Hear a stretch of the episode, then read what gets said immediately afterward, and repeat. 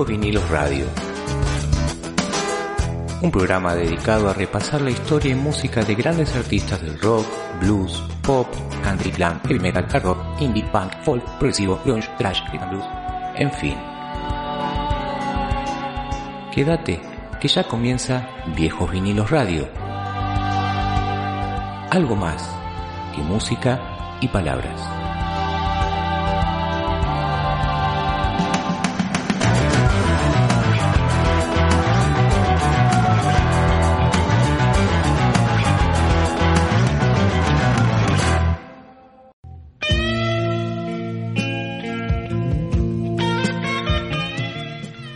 Pablo, así comenzamos un nuevo programa de Viejos Vinilo Radio. ¿Cómo estás? ¿Qué decís, Ari? ¿Cómo estás? Sí, señor, nuevo programa y hoy nos vamos a dedicar a repasar un poco la historia de dos discos emblemáticos, de este lado de la agüita y del otro lado de la agüita, ¿no? como son The Dark Side of the Moon y Artok. Exactamente.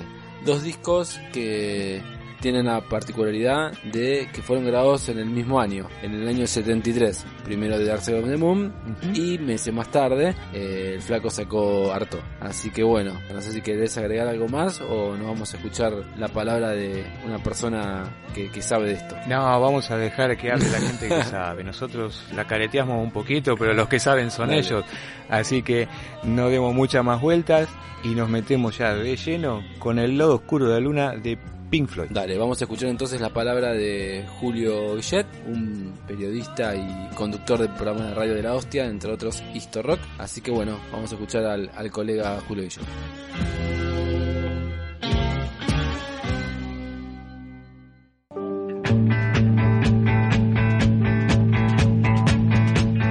Viejos Vinilos Radio. Música internacional.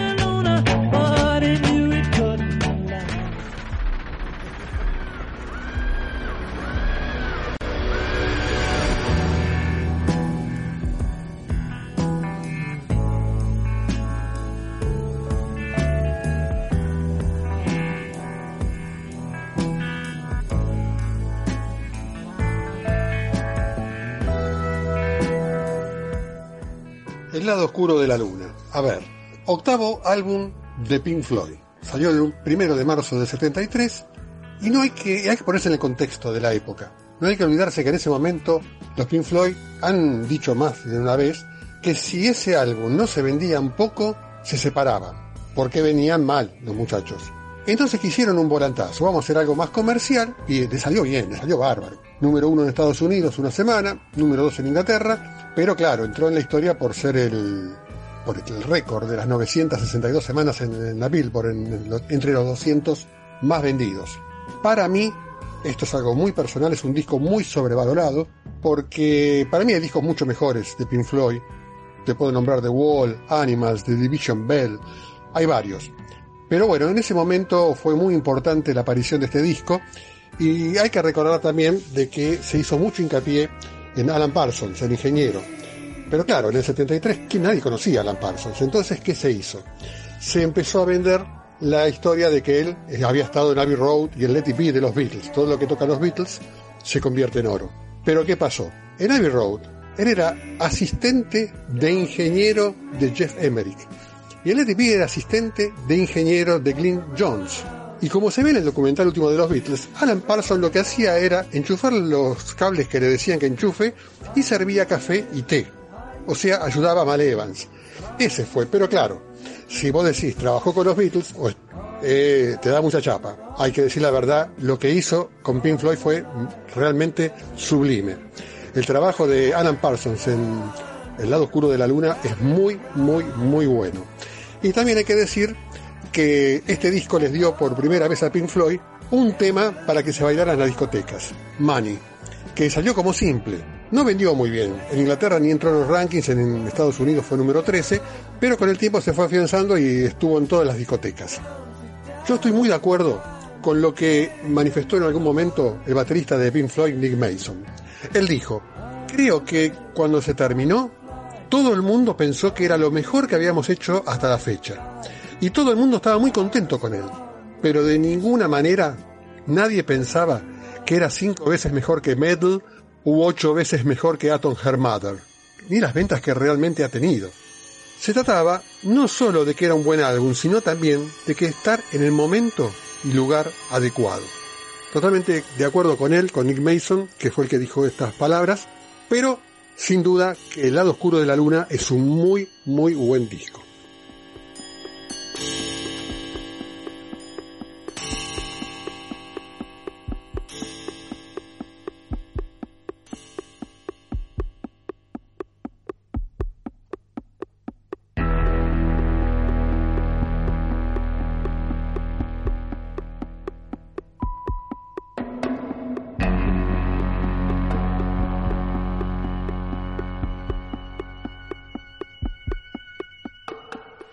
Muy bien, Ari, venimos de escuchar a Julio que nos hizo un resumen excelente de lo que fue y es el disco de Dark Side of the Moon.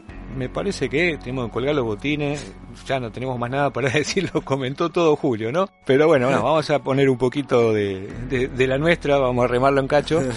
y vamos a hablar cómo nace este este disco allá antes del año 73, ¿no? Ari? Exacto. Si no me equivoco mal, eh, en principio sí, nace antes del 73. Lo, lo, tocaron en vivo antes, ¿no? Era parte de una presentación de, de, la banda. Y no se iba a llamar The Dark Side of the Moon, ¿no? En realidad se iba a llamar de otra manera, si no me equivoco que se iba a llamar Eclipse, me parece. Sí, habían dado vueltas, dieron, dieron vueltas con el nombre y con el sí. hasta con la tapa. ¿no? Tenían muy en claro cómo lo querían terminar de hacer. Sí, lo que tenían en claro era, según Roger Waters, que querían hacer un disco con temas que enfadaran a la gente. Ah, mira. O sea, habían tenido muchas críticas del de estilo de música y del estilo, del estilo de las letras, como que eran así muy indirectas y mucho hincapié sobre Sid Barrett, ¿no? Sobre su enfermedad mental, sobre su alejamiento de la banda ya por el año 60 teniendo en cuenta que Sid Barrett era el principal compositor de la banda y el que lo reemplaza es David Gilmour y como que ahí se toman un giro, ¿no? Pink Floyd a otro tipo de composición, no muy alejado de lo que se venía haciendo,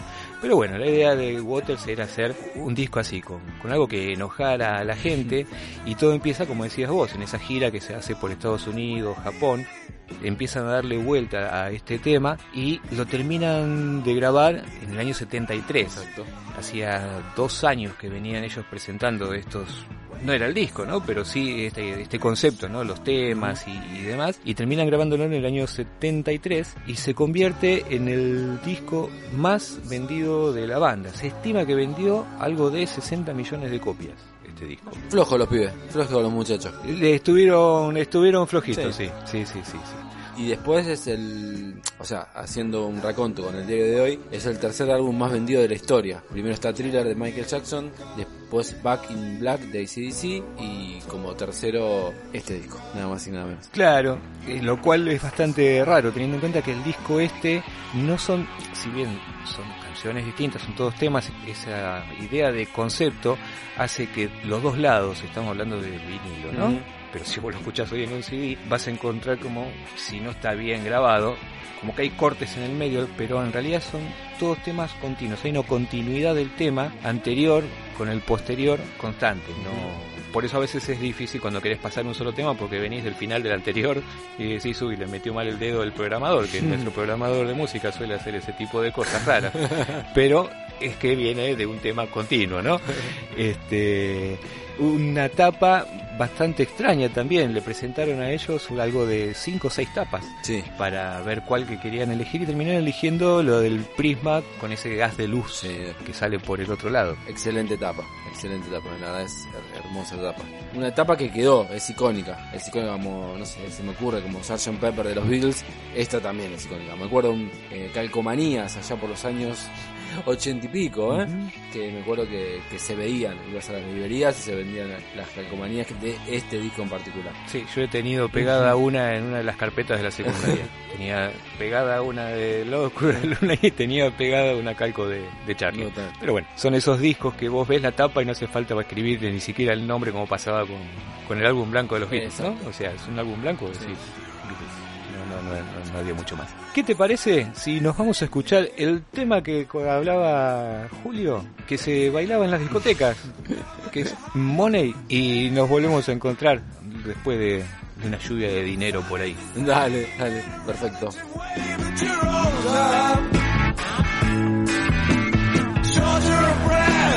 One day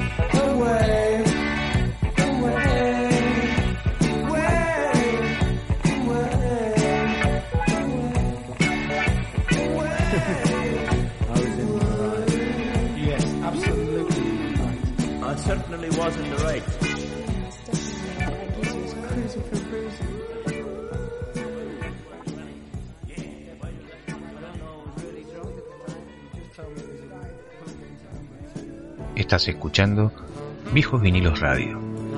Música y más.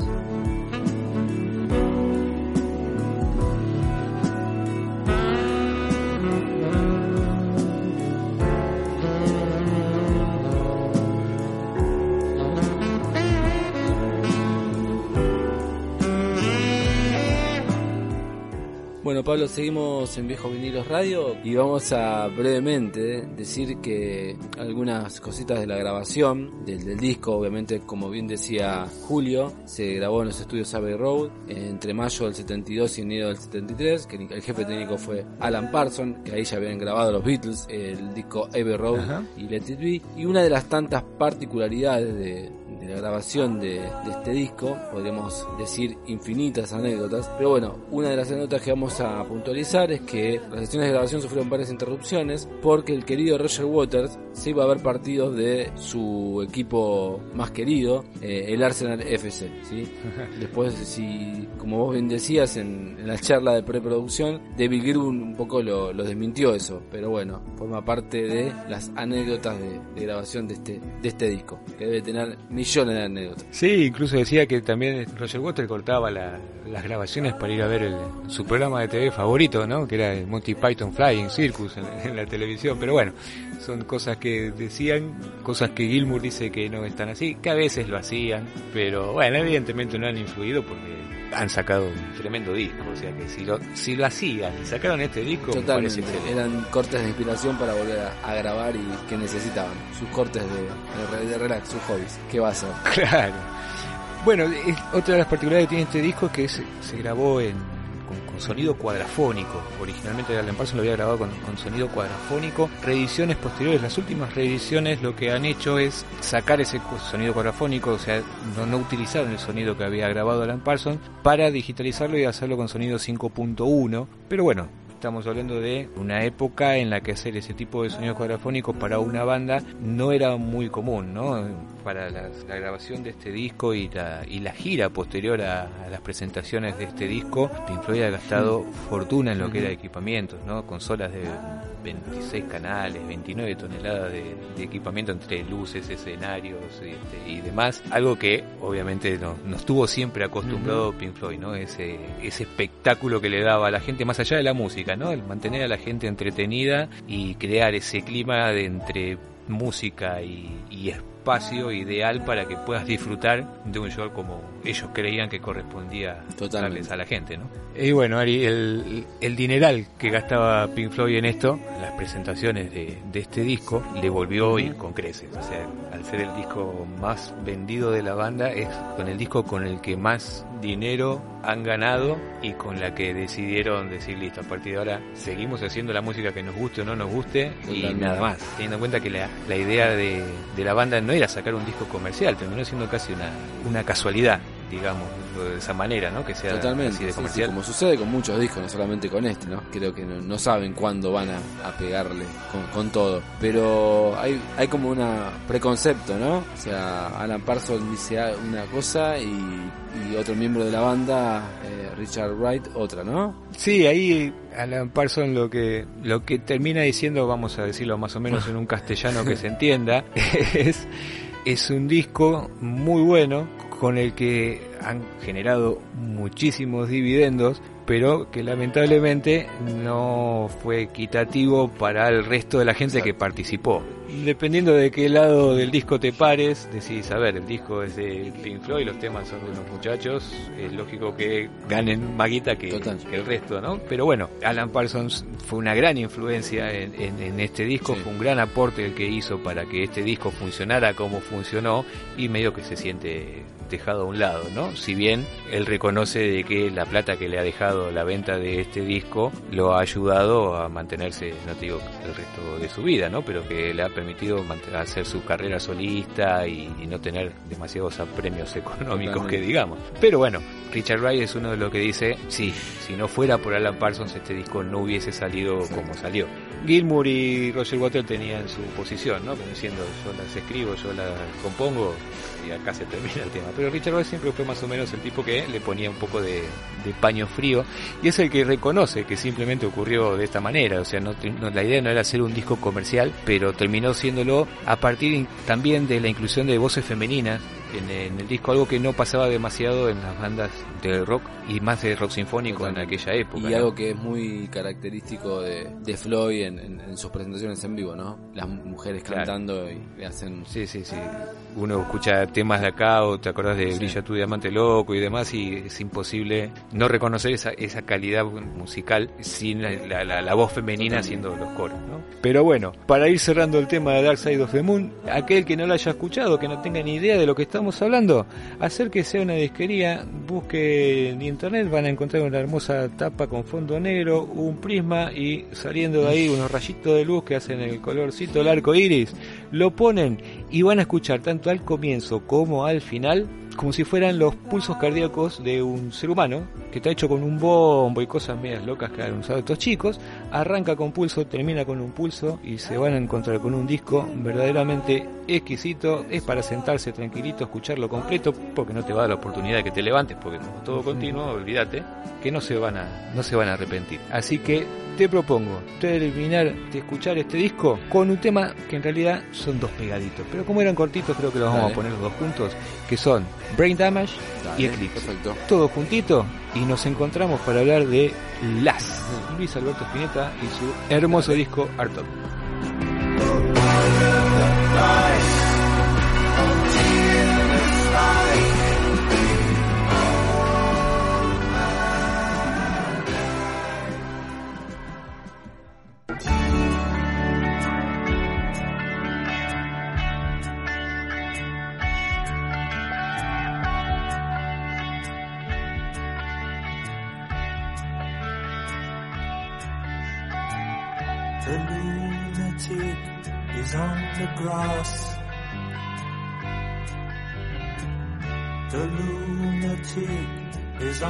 grass. Remembering games and daisy chains and laughs. Got to keep the loonies on the path. The lunatic is in the hall. The lunatics are in my hall. The paper holds their folded faces to the floor. And every day the paper boy brings more.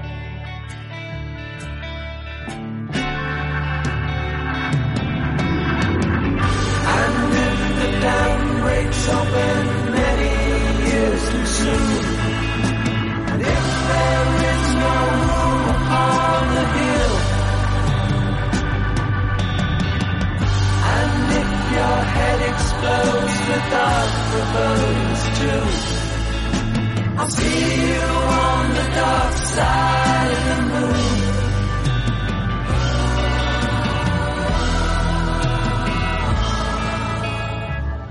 The lunatic is in my head. the lunatic is in my head. You raise the blade. You make the change. You rearrange me till I'm sane. You lock the door throw away the key.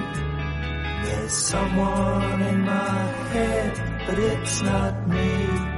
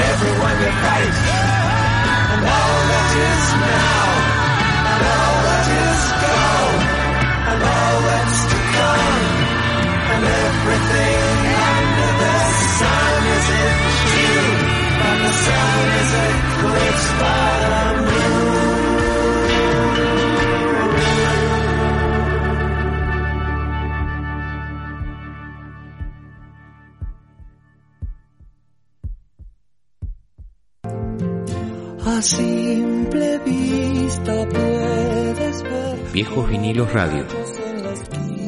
Música nacional.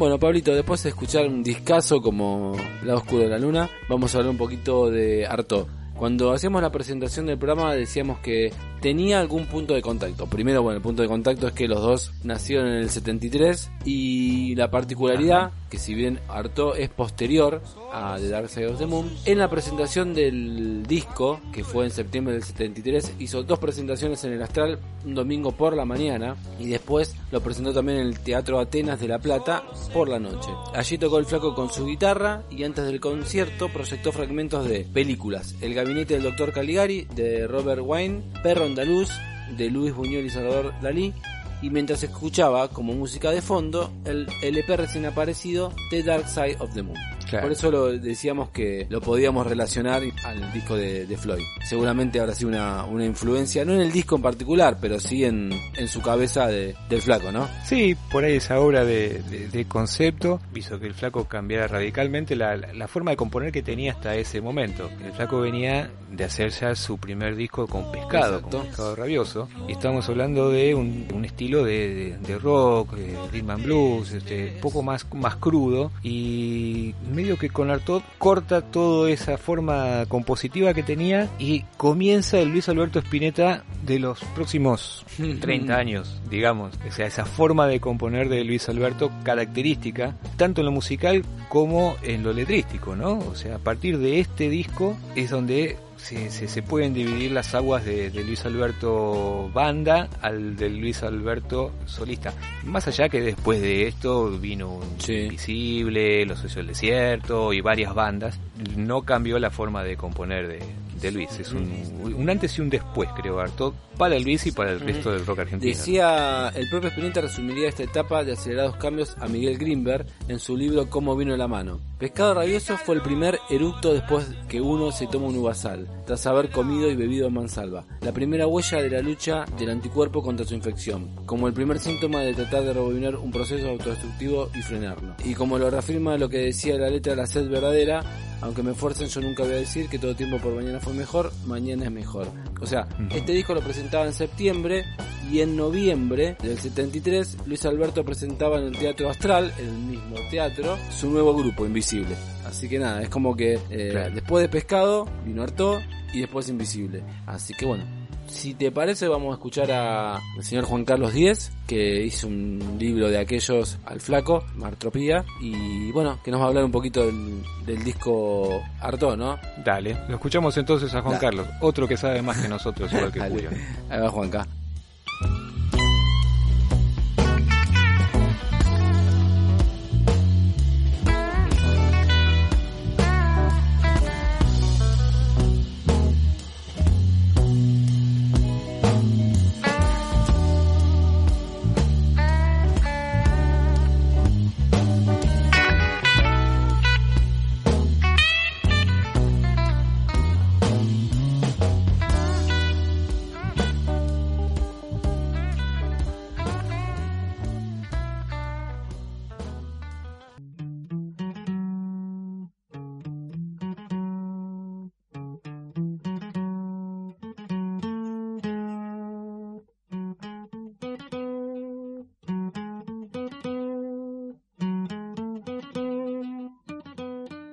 Artaud es un disco totalmente despojado y a la vez complejo en el sentido de que Luis Alberto pone en la balanza toda su obra musical acústica y eléctrica, es decir, pone todos sus elementos en un mismo disco, elementos que se van dando a lo largo de toda su carrera. Y en este disco en particular se conjugan de una manera impecable. Es decir, está la canción acústica y simple, como por ejemplo la canción que abre el disco, que es Todas las hojas son del viento, o la canción La sed verdadera, hasta temas como Cementerio Club con una finísima guitarra blusera, o la canción Las habladurías del mundo con una guitarra con una influencia de Carlos Santana y una batería impresionante tocada por Rodolfo García, hasta formas nuevas de, de canciones como la famosa cantata de Puentes Amarillos, en donde se nota sus lecturas de- del pintor Van Gogh al hablar de justamente de los puentes amarillos y de los cipreses y también los juegos surrealistas como ocurre en el tema Por donde hay una gran influencia de- del famoso juego surrealista del cadáver exquisito en donde las palabras de una forma aleatoria se van uniendo. Después hay un tema muy especial, un tema muy dramático y a la vez muy hermoso, que es el tema Astarosta el idiota, en donde en el medio del tema hay un juego con cintas y músicas también aleatorias, inclusive se escucha un fragmento de un tema de los Beatles, se escucha a una persona llorando que es el mismo Spinetta y bueno, eso también tiene una notoria influencia de los Beatles, es decir, es un disco en donde Luis pone todo su caudal creativo que es en ese entonces muchísimo, como lo ha sido en toda su carrera, y donde todo está balanceado de una manera, diría, perfecta. Creo que es un disco, pero impecable, redondo. Nos preguntamos por qué se llama Artaud. Bueno, justamente el disco se llama Artaud para salir de la influencia de Artaud en el sentido del dolor que representa la lectura y los escritos del gran poeta Antonín Artaud. Es decir, el mensaje de Luis Alberto es un mensaje más de amor, más ligado, si se quiere, al mensaje de los Beatles, al mensaje de John Lennon particularmente, y es no una influencia de Artaud, sino, como les digo, un deseo de salir del dolor a través de la luz, a través del amor y a través de la música, por supuesto. Es un disco que a través del tiempo nos damos cuenta la simpleza, la ternura que también tiene y la perfección que tiene. Hoy podemos escuchar ese disco grabado ya en el año 73 y parece un disco grabado hoy. Yo creo que es un disco impecable y dentro de lo que es la música popular argentina no ha sido superado. Artaud es un disco que también no debemos olvidarnos de la tapa troquelada, que también es un acto surrealista porque es artísticamente una tapa sin forma o una tapa con una nueva forma que rompe con la forma tradicional de un disco de vinilo y eso también es un acto y un gesto absolutamente surrealista pensando que Antonin Artaud para muchos, y me incluyo, fue el mayor surrealista de todos. Aunque me fuercen, yo nunca voy a decir que todo el tiempo por pasado fue mejor. Mañana es mejor.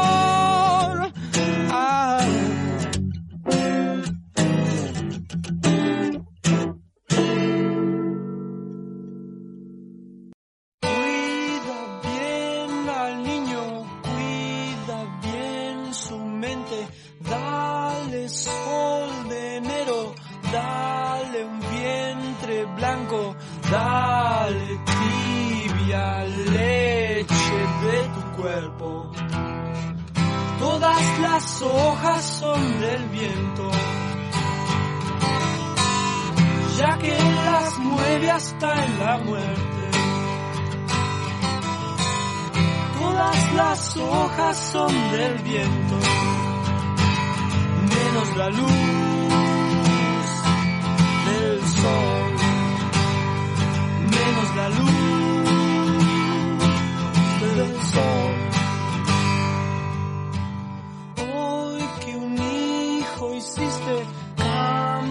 ya tu mente, cuídalo de drogas, nunca lo reprimas, dale la aurea misma de tu sexo. Todas las hojas son del viento, ya que las mueve hasta en la muerte. Todas las hojas son del viento, menos la luz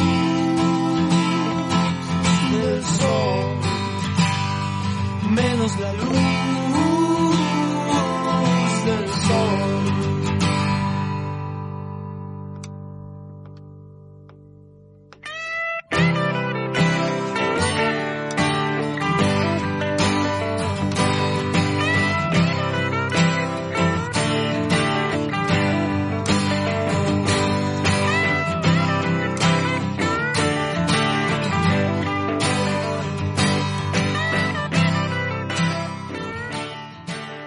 Estás escuchando Viejos Vinilos Radio.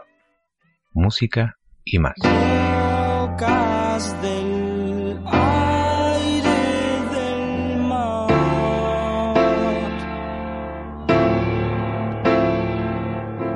Beban la sal de esta luz. Bueno, Pablito, hemos escuchado el testimonio de Juan Carlos Díez, que aprovechamos que le, agrade- le agradecemos. Eh, estuvo pasando una, una enfermedad hace un tiempito, se recuperó. Y gran amigo de, de Rodo, de Rodolfo García, que también hace poquito, eh, hace un año y moneda nos dejó. Así que nada, al gran Rodolfo yo le quiero dedicar este homenaje también a él. Eh, y hablando del, del Rodo, Seguro. uno de los músicos, o sea, lo que tiene distinto este disco, que si bien salió bajo el título Pescado Rabioso, que no está grabado con ninguno de los músicos de Pescado, pero sí está Rodolfo García en batería, Emilio del Garcio en bajo y Gustavo Spinetta, el hermano del, del flaco, en batería. Otra de las particularidades, en el 2009, cuando el flaco hizo aquel recital de las bandas eternas, de Arto para hacer en vivo eligió Bajan y Cementerio Club. De Bajan lo creo que lo hizo, creo no seguro, con el querido Gustavo Cerati, Gustavo. que también, claro, que en el disco Amor Amarillo, que parece ser de lo estético un homenaje al flaco y a este disco, grabó Bajan en una versión eh, bastante parecida, iba a decir distinta no, pero bastante parecida. Así que nada, no sé si te parece cómo agregar algo más o ya escuchar el testimonio de otro grande como Eduardo Berti, que ha hecho un, un libro sobre el flaco también. Solo agregar lo de la tapa del disco, que era bastante complicada, Sí. era un octógono medio extraño, una cosa muy difícil que ya nos va a contar también Eduardo. ¿Por qué el flaco elige los colores verde y amarillo en el disco? Es porque Sí. Antonella Artaud decía, ¿acaso no son el verde y el amarillo cada uno de los colores opuestos de la muerte? El verde para la resurrección y el amarillo para la descomposición, la decadencia. Antonin tenía una visión surrealista hasta de los colores, una cosa divina y el flaco lo hizo incorpora a la tapa del disco. Pero bueno, los dejamos entonces con Eduardo Berti que nos va a contar un poquito de qué le parece para él el disco Artaud y estas curiosidades sobre dos temitas que están incluidos en, en esta placa. Mm, Dale, vamos a escucharlo Eduardo.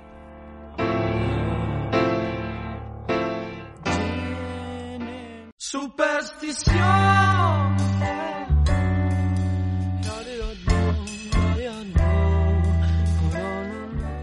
Arto es un disco colosal, es un disco fundamental, es un disco hermoso que sigue conmoviendo casi 50 años más tarde, con una emoción y una calidad y una originalidad intactas. Eh, es un disco Arto que, que ha influido muchísimo en, en, el rock y en la música argentina y en, y en músicos muy diferentes, porque uno escucha hablar con, con pasión de Artaud tanto a, no sé, por un lado a, a Fito Páez y Rubén Goldín y todo el clan rosarino, pero también a Daniel Melero, pero también a, yo he hablado con pasión de, de Artaud con músicos tan distintos como Leo García o Palo Pandolfo o Diego Frenkel, obviamente Gustavo Cerati también.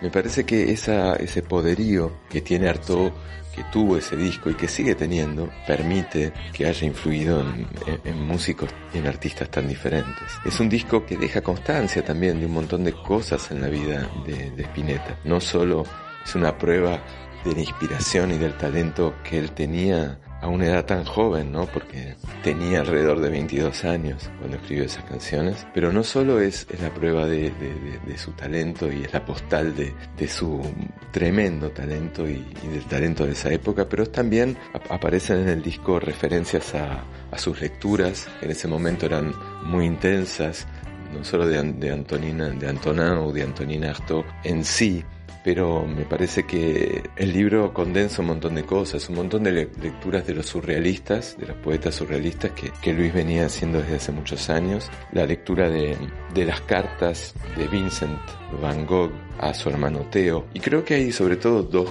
dos canciones donde, donde estas cosas, estas lecturas, por ejemplo, aparecen de manera más explícita o más clara. Una es la cantata de Puentes Amarillos, que es uno de los temas más, es el tema más largo y uno de los temas más complejos de toda la obra de, Luis. Y eh, el otro tema donde aparece la gran influencia del surrealismo y, de los poetas como Artaud, etcétera, es eh, Por, que paradójicamente es el tema más simple, más despojado del disco. Pero los dos temas, tanto cantata por un lado y Por por el otro, uno tan simple, tan minimalista y el otro tan extremadamente complejo. Los dos temas son tal vez eh, los más singulares de un disco que está lleno de, de, singularidades y de cosas muy únicas y muy especiales y muy arriesgadas. Artaud tiene que ver también con el nacimiento de, de, del vínculo entre Luis Espineta y Patricia Salazar, que después será la madre de, los cuatro hijos de, Spinetta. Eh, la canción por la letra la escribieron a dúo Luis y Patricia. Yo hice, yo hice un libro alrededor de la canción de por. Hay, hay mil cosas para decir sobre esta canción, pero bueno, están todas en el libro. Pero básicamente es, es una canción que no solo refleja la influencia de los surrealistas, como decía antes, pero que también celebra de alguna manera el, el, nacimiento de esa historia de amor, ¿no? que va a ser tan importante en la vida de, de Spinetta. Arto es un disco de ruptura. Hay grandes frases que tienen eh, que ver con, muchas de ellas con la idea de ruptura o de no quedarse apegado a lo antiguo o a lo que, o a lo que es más o menos seguro, ¿no? Eh, desde el mañana es mejor hasta el no estoy atado a ningún sueño. Hay, hay imágenes de arrojo y de ruptura y desde la tapa es un disco que rompe, es un disco que rompe las formas habituales o tradicionales, no es un disco cuadrado, es un disco que, que rompe tanto las formas que los tipos, los dueños de las disquerías y la gente que compraba el disco en su momento no sabía cómo guardarlo, dónde meterlo, no entraba en, el, en los lugares donde se supuestamente tienen que entrar los discos. Y eso que ocurría con el objeto de Artaud. También ocurría de alguna manera con la música. Un tema como la cantata de, de Puentes Amarillos no entra en los patrones habituales de lo que era una canción. Si bien tiene una serie de módulos o de estructuras, no se repiten. O sea, cada nueva parte que aparece es otra. En la mayoría de las canciones hay estructuras que tienen dos o tres partes, entonces son A, B, B, A, A, A, B, A, el famoso Abacab, ¿no? De Génesis, ¿no? Que son, son formas de canciones, parte A, parte B, una parte C a lo sumo, algún puente, algún estribillo. La cantata de Puentes Amarillos es A, B, C, D, E, F, G. Cada parte que va apareciendo, cada módulo, no tiene nada que ver con la anterior, o sea, rompe totalmente, agrega algo nuevo y sin embargo todo se integra maravillosamente bien, o sea, todo está armonizado. Y otro tipo de ruptura, por supuesto, es la ruptura que hay en la letra de Por, en la ruptura absoluta con el discurso, con la gramática, con la forma tradicional y racional de usar las palabras. La letra de Por son 47 palabras sueltas. Es casi como algo roto, algo descompuesto. Y sin embargo, una vez más, funciona perfectamente bien. O sea, hay un gran arrojo, hay una gran creatividad en esa, en esa época, una gran confianza también para mandarse a hacer este tipo de, exploraciones y el milagroso talento de que estas, estas exploraciones que él propone en Arto, más allá de lo racional, más allá de lo que podemos explicarnos hoy, de dónde rompe y cómo, etcétera, funcionan y emocionan magníficamente.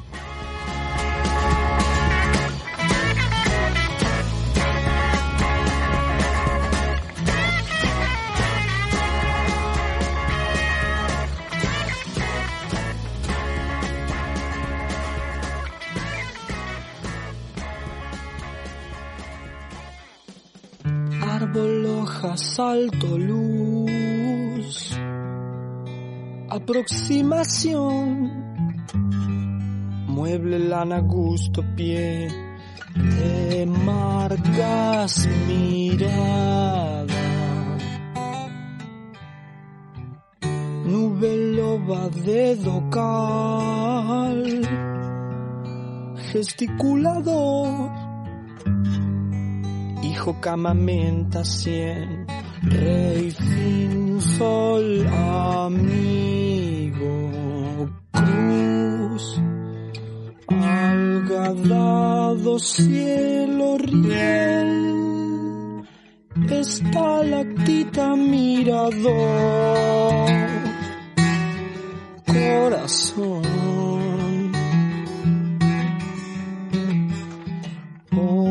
Hombre rayo felpa sed, extremidad insolación, parecer.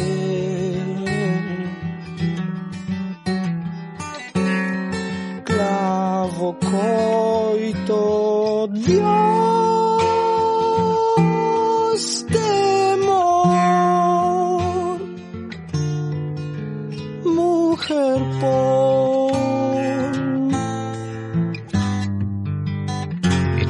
escuchando Viejos Vinilos Radio. Música y más. Muy bien, Ari. Terminamos de escuchar el tema Por del disco Artod del flaco Luis Alberto Spinetta y los invito a todos a una sección muy cortita, nueva que tenemos en el programa que se llama Grandes del Rock Argentino y hoy nos toca escucharla a Claudio Puyo que nos cuenta qué es lo que está haciendo, qué es lo que va a hacer y qué sé yo. y algo más. ¿Te Dale, perfecto. Vamos a escuchar a una de las voces más lindas del, del rock nacional.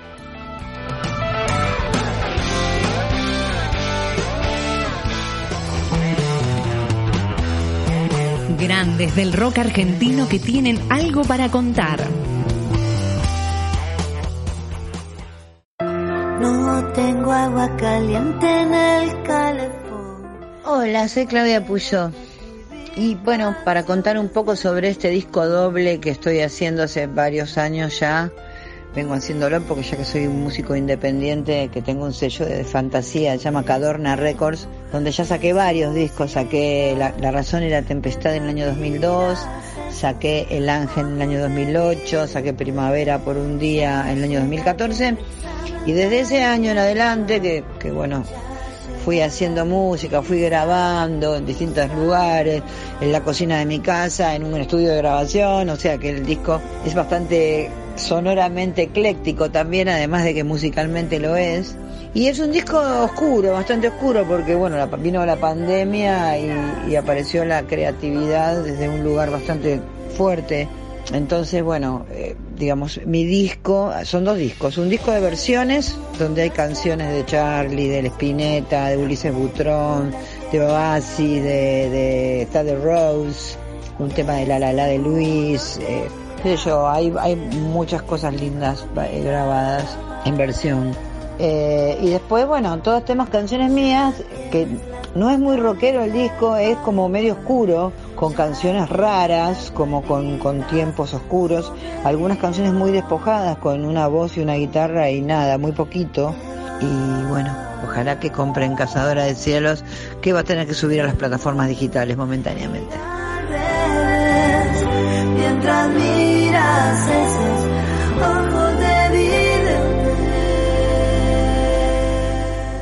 Y bueno, los quiero invitar el día 5 al Centro Cultural UDBA, que vamos a estar tocando un acústico, eso es el 5 de marzo a las 21.30, eh, en Tuzangó, en el oeste. No te dirá por siempre que es mejor mirar a la pared. Y bueno, buena vida y a tocar, seguir escuchando buena música, a pesar de todo. un abrazo.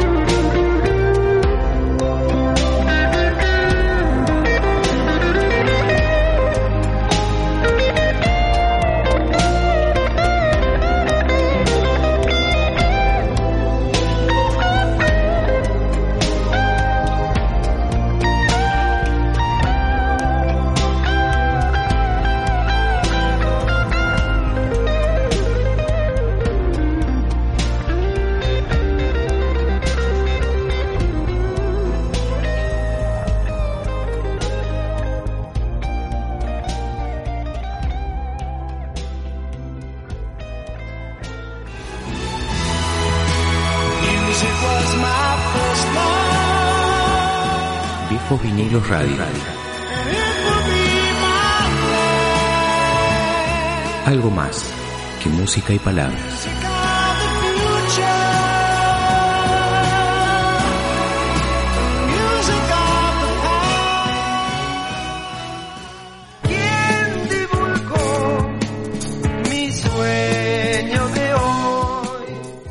Mis amigos, llegamos al final de este programa que pasó rápido con buena música, buenos comentarios de buena gente.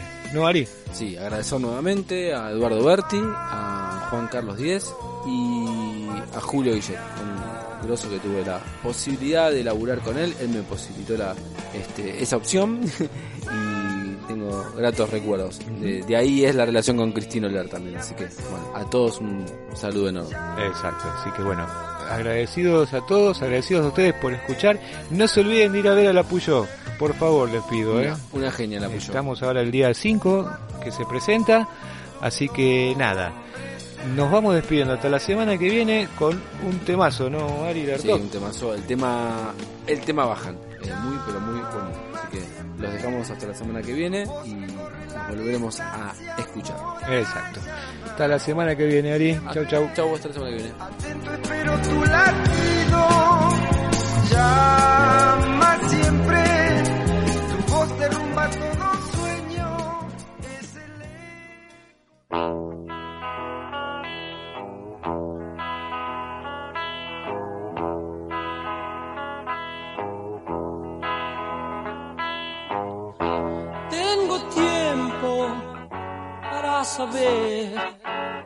si lo que sueño concluye en algo.